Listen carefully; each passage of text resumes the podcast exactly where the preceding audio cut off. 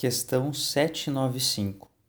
Qual a causa da instabilidade das leis humanas? Nos tempos da barbárie, são os mais fortes que fazem as leis, e as fazem para se beneficiarem. Foi preciso modificá-las muito, à medida que os homens compreenderam melhor a justiça. As leis humanas são mais estáveis quando mais se aproximam da verdadeira justiça, isso é, conforme sejam as mesmas e iguais para todos e se identifiquem com a lei natural.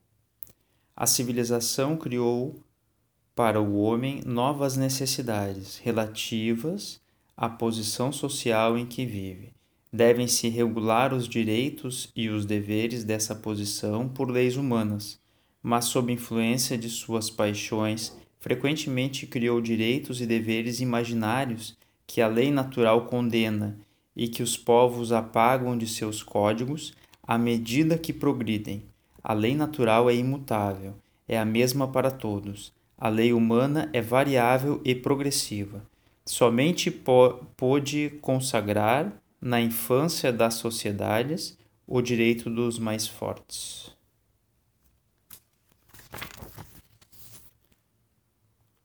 Questão 783. O aperfeiçoamento da humanidade segue sempre uma marcha progressiva e lenta? Há o progresso regular e lento que resulta da força das coisas. Mas quando um povo não avança rápido o suficiente, a providência provoca, de tempos em tempos, um abalo físico ou moral que o transforma. O homem não pode permanecer perpetuamente na ignorância porque tem que atingir o objetivo marcado pela providência. Ele se esclarece pelas forças das coisas. As revoluções morais, como as sociais, se infiltram pouco a pouco nas ideias, germinam durante séculos, explodem de repente e fazem desabar o edifício apodrecido do passado, que não está mais em harmonia com as novas necessidades e aspirações. Muitas vezes o homem percebe nessas transformações apenas a desordem e a confusão momentânea que atingem seus interesses materiais.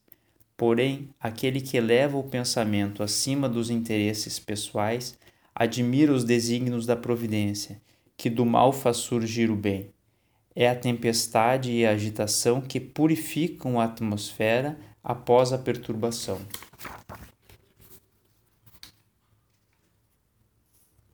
Questão 764. Jesus ensinou: Quem matou pela espada morrerá pela espada. Essas palavras não são consagração da pena de talião?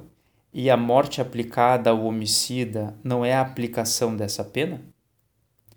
Tomai cuidado. Vendes-vos, tendes-vos enganado sobre essas palavras, como sobre muitas outras a pena de talião é a justiça de Deus. É Ele que aplica. Todos vós sofreis a cada instante essa penalidade, porque sois punidos pelos erros que cometeis, nessa vida ou em outra.